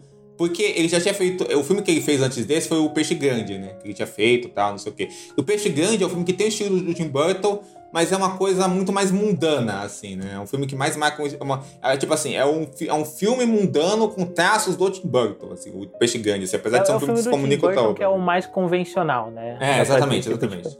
Exatamente. E eu acho foda, tipo assim, como isso é marcado, né, esteticamente, isso é marcado pela narrativa, né, e até elementos que ele adiciona, assim, tipo, ele coloca umas coisas, tipo, como se fosse uma narrativa clássica, né, igual, ah, essa é uma história que está sendo contada, as pessoas contam histórias dentro da história, então tem aquele conto lá do príncipe indiano que resolveu fazer um castelo de chocolate. Cara, é, cara, eu não aguento essa cena, assim, tipo, o Willy Wonka naquele estilo, né, tipo, no calor do caralho, vestido de sobretudo, roxo, assim, no meio do mato, e depois o castelo derretendo, cara. Pô, eu gosto muito, assim. E de novo, tipo, essa, essa narrativa, dentro da narrativa, ela enfatiza, né? Essa coisa da escala que o filme tem. A gente comentou como o filme de 70 ele é mais convencional, né? Ele é mais contido, assim, como ele, é, como ele tem uma linguagem televisiva. Esse não, né? Tipo, ele é todo grandeloquente, assim, nas sequências da fábrica, é, e no retrato dos personagens, assim. Tipo, ele é um filme de cores muito contrastadas, né? Isso é muito perceptível, o quanto ele tá interessado sempre em trabalhar linhas que são verdes e aí ele vai lá e choca isso com vermelho, com rosa e tal. E, e, é foda, né? Tipo, ele abraça mais essa coisa britânica, apesar do Tim Burton ser americano, né? Essa coisa britânica de um contexto meio revolução ah. industrial, assim. Mas o Tim, tá Burton, o Tim Burton claramente é um americano que o sonho dele é ser britânico, né? Claramente, ele, ele, ele, é o Anderson, né? É, exatamente. É. Exatamente. Eu acho também que o filme do Tim Burton é muito mais frio. Muito. Tudo é muito mais Até frio. Até a fotografia sabe? é gélida, né? A fotografia, ele tem esse colorido, mas a fotografia é gélida, é. assim. E aí cria um clima muito mais hostil do que no outro filme. Eu acho que tudo. É, tudo é mais hostil, sabe? Não, o cenário é mais por causa dessa coisa muito industrial, a paleta de cores, o fato de que os personagens são muito mais escrotos do que no outro filme. Ele é um filme muito mais as coisas são muito mais hostis contra o Charlie. Com certeza. E faz uso de umas lentes para distorcer a imagem do filme, né? Uma, umas horas, assim. É, e é foda, porque às vezes, por exemplo, ele usa uma grande angular e mete um traveling frontal, assim, aí vai se aproximando do rosto da pessoa e, tipo, vai causando essa sensação de estranhamento. Quando ele vai filmar o Japão, é muito isso, né? É engraçado como o outro filme ele é mega convencional, tipo, ah, beleza, é outro país, então é, uma, é um plano é um plano normal, plano conjunto, mas as pessoas simplesmente falando outro idioma, e nesse não, né? Esse tem uma linguagem diferente. Tipo, quando ele vai pro mercado lá é, que eu chuto que seja árabe, alguma coisa assim, é aí, tipo, essa linguagem de câmera na mão. Quando vai pro Japão, essa coisa da câmera distorcida, né? Tipo, uma linguagem diferente para cada ambiente, assim, que é o que ele abraça também quando ele vai fazer os números musicais, essas coisas. Isso, exatamente. Mas o que eu fiquei meio chocado revendo o filme é que é um filme, tipo, que grita que, tipo assim, ah, eu fiz esse outro filme que não deu certo porque não é um filme que o pessoal achou que o meu estilo cabia, né? Porque o pessoal não percebeu meu estilo nesse filme, aí eu vou fazer um filme que é declaradamente um filme. O meu estilo. Só que, assim, diferente de ser um filme no piloto automático, acho que o Tim Burton foi virando conforme o tempo, ele foi se pasteurizando esse filme é um filme muito livre, no sentido, sabe? Então, então ele me lembrou muito Batman Retorno, no sentido dele abraçar mesmo esse lado, tanto do lúdico quanto do grotesco. É, tem até umas pedras sexuais no filme, né? Do, da, da mãe da, da menina lá com o pai da, da Veruca, a mãe da Violet, né? O pai, o pai da Veruca, a mãe da Violet. Sendo que o Willy Wonka no outro filme também, mas nesse especialmente ele é totalmente assexual é. e se sente. Tem um papo de que ele era cogitado para ser feito pelo Michael Jackson, né? Eu acho que a interpretação Cara, do Johnny é Depp é, Michael... é ser o Michael é Jackson. Muito... É, eu lembro da outra memória que eu tenho de ver esse filme no cinema foi, sabe, eu, eu vendo o filme, né? E tem uma hora que a minha mãe vira pro meu pai e fala Michael Jackson. meu pai só só faz que sim com a cabeça, né? Mas é engraçado, porque o Wonka, é, além dele, do, do, do, Johnny Depp, do Tim Burton, é uma coisa. Além dele ser uma versão totalmente radicalizada do Wonka do Gene Wilder, ele é um ser bizarro, que é o ser bizarro que o Tim Burton sempre fala. Assim, né? Desde Sim, sempre, eu né? Eu pensei se, nisso também, que ele é um personagem muito Tim Burtoniano, né? Tipo, é a relação dele de daddy issues, assim, esse anseio por... Essa coisa de ser o estranho, mas esse estranho, tipo, trazer uma certa, um certo encantamento pro mundo que ele faz parte, Isso. né? Não, e ele, e ele, e ele, assim, se no outro filme ele tinha um humor seco pra tratar os outros, Nesse filme ele realmente odeia as crianças, sabe? O filme, o filme, de, o filme denota em cada cena dele com elas que ele odeia aquelas crianças, ele odeia estar junto com aquelas crianças, sabe? É, quando a Veruca abraça ele, ele falando com, com o Mike. Que, que, o Mike é o que mais responde ele, né? Assim, nesse senso de Não, lógica esse moleque, dele. Inclusive, assim. porra. Caralho, o destino dele foi muito pouco, cara. Esse moleque nesse filme, ele é insuportável, é. assim. Aliás. É, eu sou sapata. É, nossa, demais, né, cara? Eu acho engraçado, tipo, quando tem a apresentação dele, o jeito que o Tim Burton escolhe filmar, porque ele é totalmente alheio de tudo, assim. Tipo, é. ah, é, tem um plano geral mostrando todos os jornalistas, aí mostrando os pais dele, e ele nunca é mostrado junto com essas pessoas. Ele tá em outro mundo, assim, jogando videogame. É, isso é muito foda mesmo. E o, e o, e o, e o Onka, ele sempre quer você vê claramente que quer enfocar o menino em toda a cena. Sabe? Sim. Isso, isso é muito legal, assim, sabe? É, isso é faz, muito legal. E faz muito sentido com essa coisa que ele faz de, tipo assim, fazer o Mike TV ser o paralelo pro pai dele, né? Porque o Mike TV ele é praticamente o. Acho que é Foley, né? Que é o personagem que é o oposto, assim, pra destacar uhum. uma característica do isso Charlie. Mesmo. Porque se o Charlie é essa criança em, com que o Willy Wonka desenvolve uma empatia, porque ele se vê nele, né? Por como ele olha o chocolate, o encantamento e tal. O Mike TV é essa figura paterna, né, repressiva, que tipo fala para ele que chocolate não faz sentido, esse tipo de coisa e tal. Tem, tem uma doçura que rodeava o filme, o filme de 71 como um todo, que rodeia o próprio personagem do Willy Wonka. Nesse filme ele é um cara egoísta, assim, é, é um cara, é um cara travado socialmente. Ele, é, um uma ca- criança cara que... não cresceu, né? Uma Pô, criança- ele é uma muito criança que não Michael. Jackson, né, cara? Não tem como. Exatamente, assim. Ele é um cara que até é meio insensível com, a- com, com os sentimentos dos outros, sabe? Meio por sem saber, mas ele é um, ca- ele é um, é um cara com, com humor muito. que é assim, que é bizarramente ácido. Ele é uma criatura muito própria. Deixa eu só colocar uma coisa aqui, que, pô, o Mike TV, ele realmente é um psicopata, assim, mas o pai dele, o design dele não tava longe disso, né, cara? Que ele é muito esse, ah, personagem de Mind Hunter vai aparecer um serial killer. É isso, né? Esse óculos dos anos 70, o cabelinho partido pro lado. Ele é isso, ele é isso, ele é isso. Pô, tem uma cena, cara, que o. Que o Ionka tá falando com eles, aí de repente ele trava e começa a pensar no pai, como se estivesse tendo um flashback de guerra, sabe? Como se tivesse acessado um gatilho dele, assim, sabe? Ele só para, assim, sabe? Então o filme tem esse senso de bizarro do personagem, sabe? Como se ele fosse. Ele trata o Ionka como se ele fosse uma pessoa doente, sabe? Assim, uma pessoa com problemas Sim. psicológicos seríssimos. E, e por isso que eu acho perfeita a introdução dele, assim, e como ela contrasta com o que foi feito no outro filme. Porque é o que a gente comentou, né? Tipo, no filme original, o Willy Wonka ele tem essa coisa jocosa, ele é sarcástico, ele gosta de zoar as crianças e tal, e ele, ele, ele é essa coisa ácida. Nesse, ele tem um. Ele tem uma total dissociação social, assim. E aí, tipo, a apresentação dele, sendo essa coisa dos bonecos, né? E bonecos sendo o rosto, tipo, que emula a humanidade, mas não sendo exatamente humanos. E isso pegando fogo, é muito assim, de como ele tenta construir essa imagem dele enquanto uma pessoa, mas ele não tem essa capacidade, né? Ele não tem tato social e tal. Com certeza. né? E eu, eu admito que, tipo assim, eu não gostava do Johnny Depp fazendo esse papel, achava mais um Jack Sparrow wannabe, assim. Mas voltando, eu acho que no contexto do filme, todos esses tiques, né? Essa coisa mega marcada que ele faz com o rosto, assim, do personagem e tal, eu acho que cabe muito. Ah, sim, eu concordo totalmente, assim, eu, eu tive outra ideia da, da composição dele revendo o filme agora, assim, porque realmente não tem nada a ver com o Jack Sparrow, inclusive, né, engraçado, né, ou com, com, com, com várias repetições de Jack Sparrow que ele fez depois, é uma composição muito típica desses freaks do Tim Burton, que vários ele fez, inclusive, assim, mas que, sei lá, é- é- tá desde o Batman do Michael Keaton, sabe? Que é esse, esse, esse, esse tipo de pessoa que, que ele faz especialmente, assim. Então, acho que a, a composição dele, nesse sentido, é bem inspirada, sabe? Porque você sente totalmente que, o, que, que aquele cara é um ser bizarro, mas que o filme tem um fascínio por aquele ser bizarro. E você, você acaba simpatizando. Ah, sim.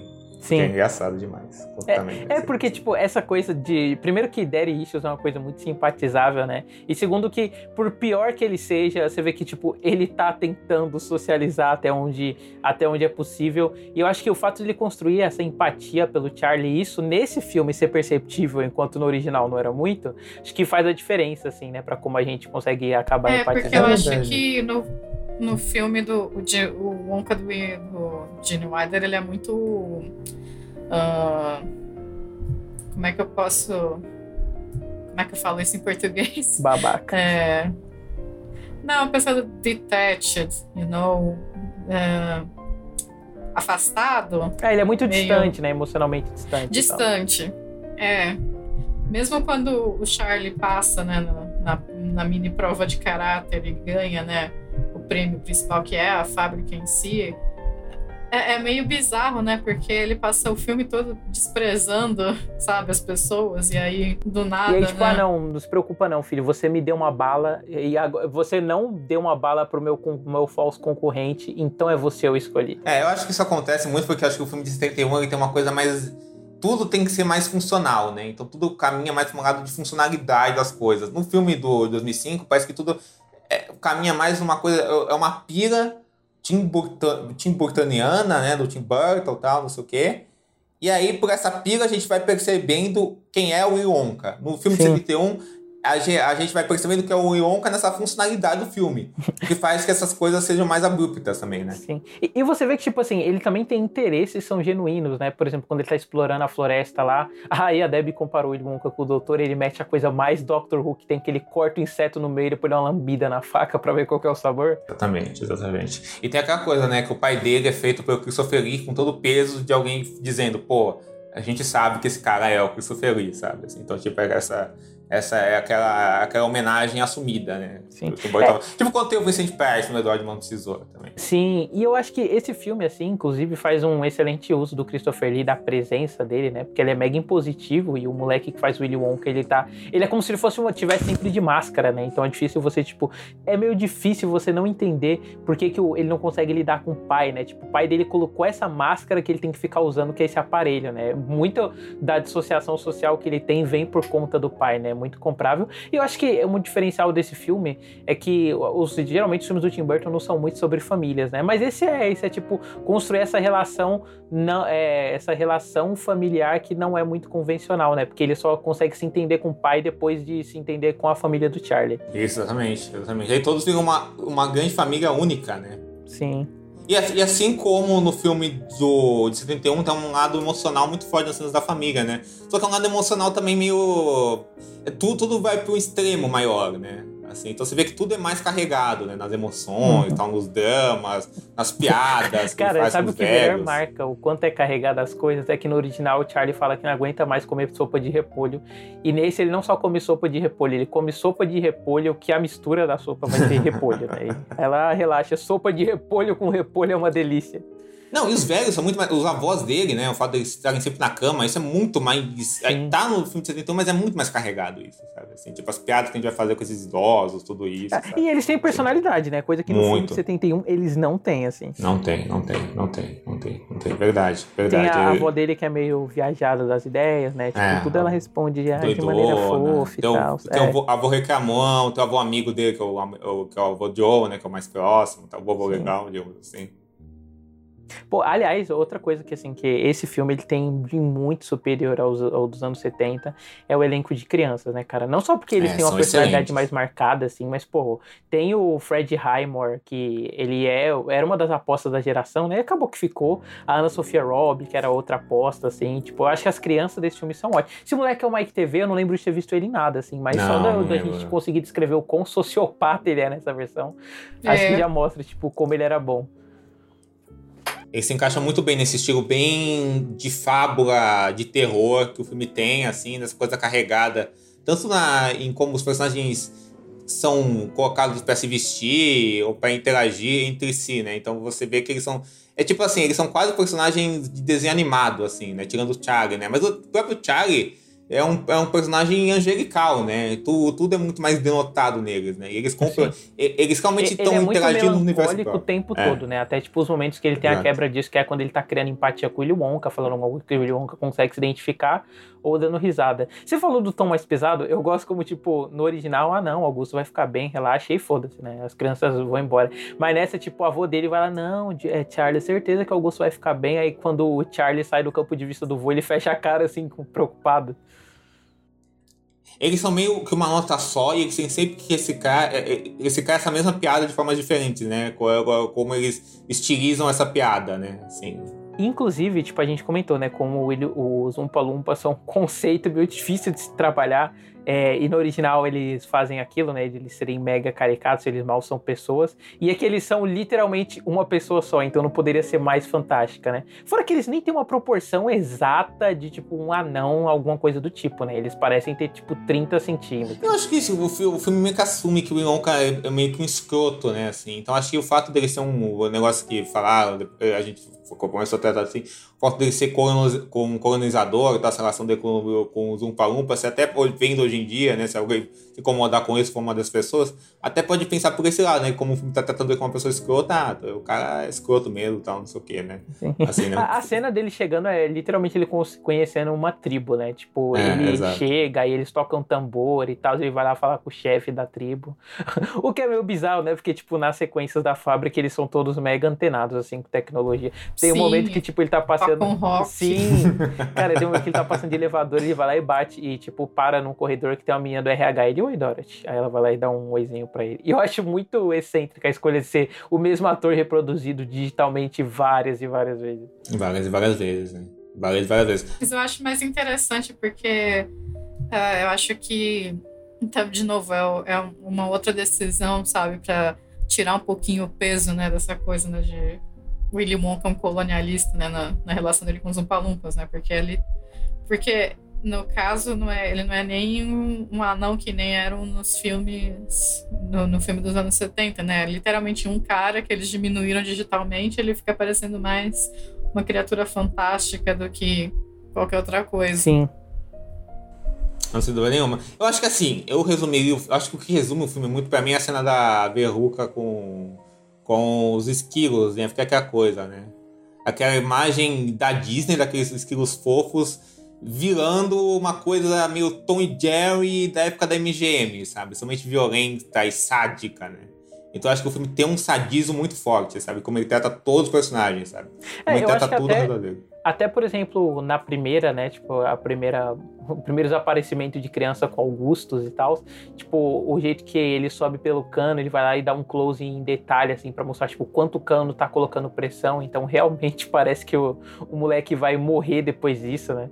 É, eu gosto muito das sequências seguintes, assim. Eu acho que, tipo, ela tem um desenvolvimento de tecnologia e criação de mundo muito própria, né? Tipo, aquela máquina que ela é gigante, ela é uma forma lisa, assim, e aí, tipo, ela vai abrindo diferentes cantinhos, diferentes cantinhos, não, vai abrindo, tipo, de como se fosse uma boneca russa, né? Uma linha assim, até chegar no chiclete, que é o que a Violet come. E esse filme tem Violet alguns come. acenos, né, pro filme original, tipo, quando tem um Tem, flashback vários. do do Willy Wonka, ele tá com aquele sobretudo roxo, né? É, tem um momento que, tipo assim, antes da, da Violet comer o chiclete, eles vão lá e passam por um canto que tem aquelas balinhas infinitas, né? Que é o plot device do filme original. E nesse, inclusive, algumas ideias do Willy Wonka são meio anticapitalistas, né? Tipo, ah, beleza, você comprou uma bala só e chupa a vida inteira. Ou, ah, tem crianças que é, a criança come e aí vale por uma refeição inteira. Tipo, ao mesmo tempo que parece que essa coisa, tipo, ah, nossa, o pensamento aí do Willy Wonka pra frente, a justificativa dele é muito babaca, né? Ah, é só pra fechar todos os restaurantes que existem.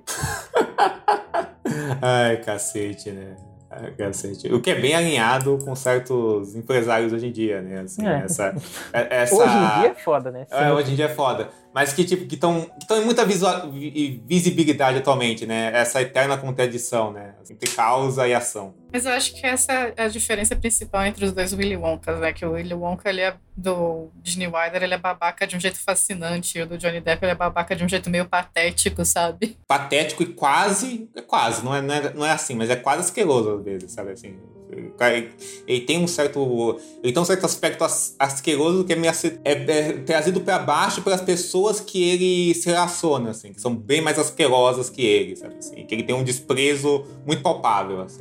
Porque o do Gene Wilder, ele é tipo aquele, aquele personagem que ele é um gênio e por isso que ele é babaca, sabe? E você meio que, que ele acaba sendo carismático por causa disso, sabe?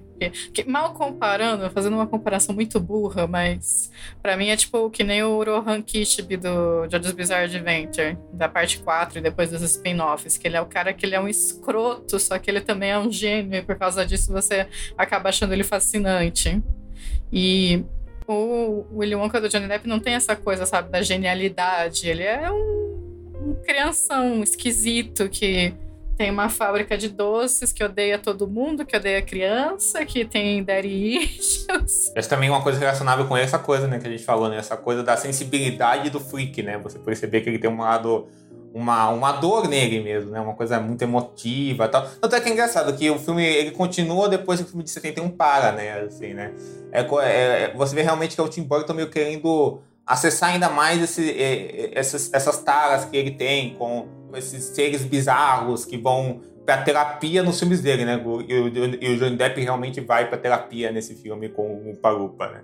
Literalmente ele vai, ele vai lá. Então, É, ele- é, eu então não sei como ninguém pensou no hot take que são os dois tipos de gays que existem, né? Tipo, é o gay debochado e o gay introvertido, assim, os dois Willy Wonka.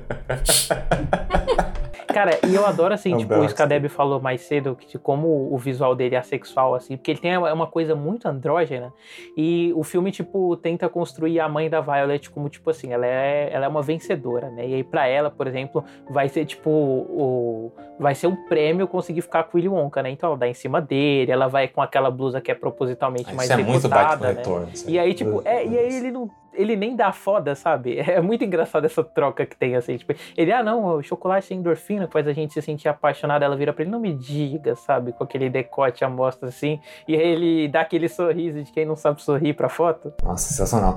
Aquele sorriso constrangedor, né, Diogo? O que, que eu tô fazendo aqui? Uhum. Eu só tenho seis anos. Pô, sim. Ah, eu adoro a troca que tem, assim, tipo, dos adultos com as crianças. Porque, por exemplo, a mãe da Violet vê, adora jogar na cara da Veruca o tempo todo. Ai, minha filha foi a primeira a fazer tal coisa. Vai, olha pra Veruca e a Veruca fecha a cara, sabe? E a Veruca, e a Veruca zoa, né? Depois que acontece o que acontece com a Violet, ela zoa a mãe, tá fazendo essa piadinha. É, porque ela, tal. ela fica enorme, né? Como que ela vai competir assim? Ah, é só inscrever ela na feira gas- gastronômica. É, o filme realmente ele, ele tem. Ele dá muito mais atenção pra essas pequenas interações né, entre os personagens, sabe assim? Até porque são como ele, ele puxa os tons dos personagens mais pra alto, parece que ele tem prazer mesmo em, em, em, em meio que cruzar os personagens entre si.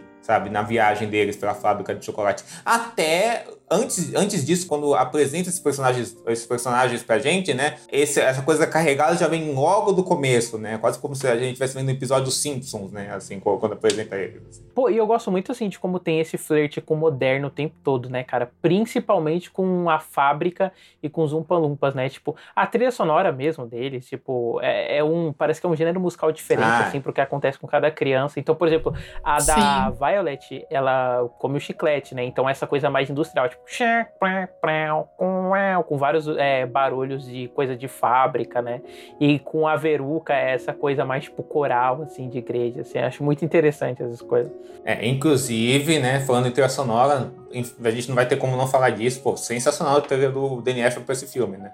Nossa, sim, né, cara? É, Eu acho que o Danny Elfman, inclusive, as trilhas dele são meio parecidas, né? Todas São, são, são, essa são. coisa meio requentada de, tipo, é, instrumentos industriais, né? Você pode pegar o Batman, você pode pegar a Sweeney Todd, Fábrica É, de Chocolate, mas esse filme do Tim Burton cai com uma luva, né? Porque todos eles têm esse flerte, assim, com é, Revolução Industrial, né? Quase todos eles têm alguma marcação específica dessa época. Sim, sim, sim, sim. E acho que antes de Barbie, né, a gente teve um, um blockbuster que teve referência a Descarado 2001, né?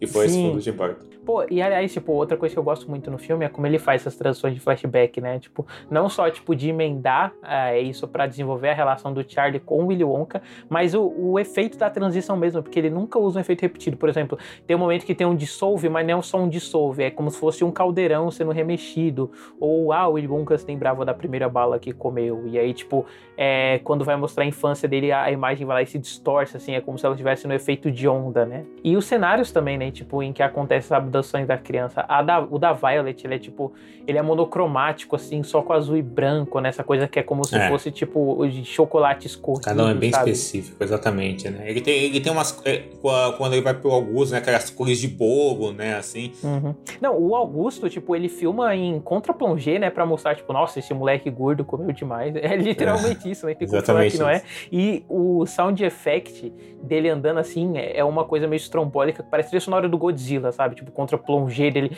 comendo o mato, aí ele, ele não consegue terminar. Ele nem termina de mastigar o mato, ele vai mete a mão no chantilly, mete o chantilly na boca. É terrível mesmo. Mas o. Nesse sentido, cara, assim. E quando ele pra- na fábrica mesmo. Essa coisa, né? o- Essa coisa mais gótica nas cenas do Charlie Pobre, né? Assim, né? Me lembrou até um pouco uma coisa tipo a Gotham City do, do Tim Burton, assim, sabe? Assim, aquela cena dele de, de fábrica, sabe assim? Tem. E tem e essa, essa, coisa de revolução industrial, logicamente, que, que ele cita, tal, visualmente e tal. E tem uma E quando entra pra fábrica, né? aque- Aquele uso, aquela mistura de efeitos práticos, com muito CGI também. E aquele, aquele colorido, sabe? Assim, aí realmente é um brilho visual gigantesco, né? Com essa coisa gélida também que a Debbie tinha falado também, né? Assim, então tudo acaba se mesclando visualmente. Sim. Pô, eu gosto muito do absurdo de algumas coisas, né? Tipo, o pai do Willy Wonka fala, não, quando você voltar, eu não vou estar aqui. E aí, literalmente, ele tirou a casa do lugar, né? Tem um espaço vazio, assim, entre os dois prédios, o prédio que ele morava. Isso é meio desventura em sério, inclusive, essas, Sim. essas piadas. Cara, e algumas coisas assim, tipo, eu acho que até o acting dos atores é muito bem pensado aqui. Por exemplo, o Charlie, tudo que ele vai comer de chocolate, ele sempre come com cuidado, né? Tipo, é, o Willy Wonka dá pra ele beber da fonte, ele não bebe muito do caldo, né? É, ele vai lá e bebe um pouco. Ou quando ele vai tirar o chocolate lá na referência 2000, ele enfia- a mão tira, e ele não dá uma mordida, tipo, pra arrancar um pedaço. Ele tira um pedacinho de nada, né? Porque ele é pobre, ele aprendeu a economizar. Tipo, isso não é evidenciado em diálogos, mas tá lá em detalhes, né? Pra você observar. Não, com certeza. Tipo, e pra gente, pro final, né? Eu acho que a apresentação lá do que acontece com o Mike TV é esteticamente muito foda, cara. Tipo, a, o mashup que ele faz, assim, de referência à cultura pop passando na televisão, tipo, o pessoal lutando com Roblox, aí, tipo, Psicose 2001, sabe? E Beatles, né? É tipo esses grandes eventos da humanidade, só que reproduzindo Uhum. lumpa-lumpas, né? Dentro da televisão. Uhum. E que eu me pergunto se o Mark, enquanto personagem, sabia o que era, já que ele era um garotinho alienado que só jogava videogame. Não, pô, ele era muito próximo da internet. Esqueceu que é, ele hackeou o sistema do Ilionka pra descobrir É, tem isso também, né? Verdade, tem isso também. Tem isso também. Tem É. isso também. Tem isso também. Talvez ele não saiba com profundidade, mas já tinha passado por essas coisas todas, assim. Sim. É, e eu acho o final do filme muito bonito, assim. Eu gosto, tipo, que ele não cai nisso de, ah, vou só repetir a fórmula, né? Tipo, terminar com eles olhando pra cidade, assim, e tal. Primeiro que ele tem um... Ele mostra o que acontece com as crianças, né? Tipo, mostra que a Violet virou meio que a mulher elástica barra mística, né? Porque ela é roxa e se estica. O Mike TV, ele parece o Seu Madruga, né? Quando o Seu Barriga cai em cima dele, que ele tá esmagado, assim, só que feito em CGI. E aí, tipo, a Veruca deixou de ser mimada, né? É meio que isso. Ah, eu, tenho uma cena que eu Não, o pai da Veruca deixou de ser banana, né? Também. É verdade, né? Tem isso. Que ele era muito molão, assim, ele vai lá e repreende ela pela primeira vez na vida. E é, bo é foda que, tipo, ah, o que que aconteceu com o Augustus? Ele nada, não mudou nada, né? Ele só tava sujo de chocolate. A mãe dele falando, não coma seus próprios dedos, Augusto. Mas essa coisa, né? São outros tempos, então a gente tem que deixar claro que as crianças não morreram. Não morreram. É, mas tipo assim, eu acho que o destino delas é até pior que a morte, né? Porque elas Sim. são meio que relegadas a... Antes elas eram, ah, boas representantes da classe em que eles estavam inseridos, né? É, e aí, tipo, agora eles vão ser meio párias, né? Tipo, a Violet depois de ter, exposto, ter sido exposta ao lixo, o Mike TV não sendo uma pessoa e etc. É, até isso o filme mostra com certo sadismo, né? Mas eu acho legal isso, porque o filme tem esse, todo esse sadismo, como constrói essas coisas. Mas ele nunca. eu- por isso eu pensei muito em Batman Retorno vendo ele. Ele nunca abandona esse lado lúdico que tem na história original, que tem no primeiro filme, whatever. Que é essa, que é essa, essa magia, né? Pela história que você tá contando e pela- pelos sentimentos mais infantis, assim, de você adentrar num universo particular que esses sentimentos te causam, né? Assim, então acho que quando ele, ele, ele faz esses paralelos dessas cenas com a cena final e toda essa coisa do Yonka de um jeito muito estranho e debochado e, é, também, né? E, e um sarcasmo, como o filme vê tudo isso, se aproximando da família do Charlie, se reconciliando com o pai, né?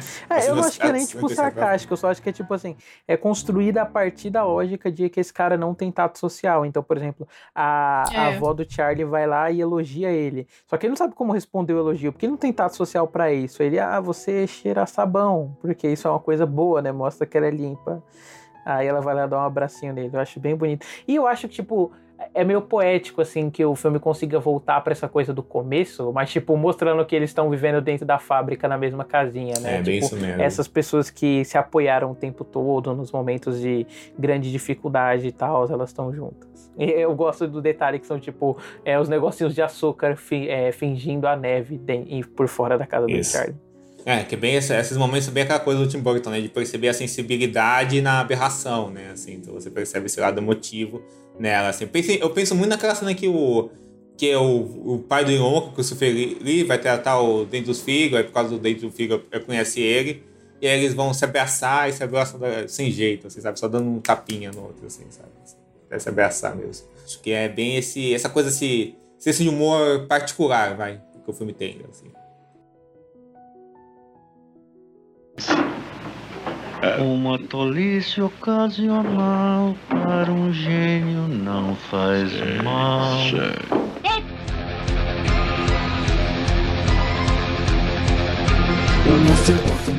Notas e conclusões finais sobre as duas, ah, os dois filmes da Fantástica Fábrica, se vocês acham que os dois são bons, que um necessariamente destoa muito de qualidade do outro, assim, como é que foi o processo de revisão, começando pelo Diego. Pô, David, me deixa pro final que eu tô repensando agora minhas notas. assim. Então, começando pela Dez. Eu acho que dois filmes são bons de jeitos diferentes, sabe? Eu.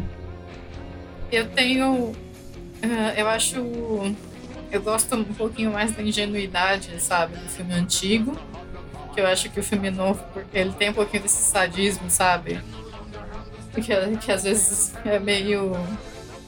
ah, ele é meio malvadinho, sabe? Ele é meio Eu cruel. digo que é malvado mesmo.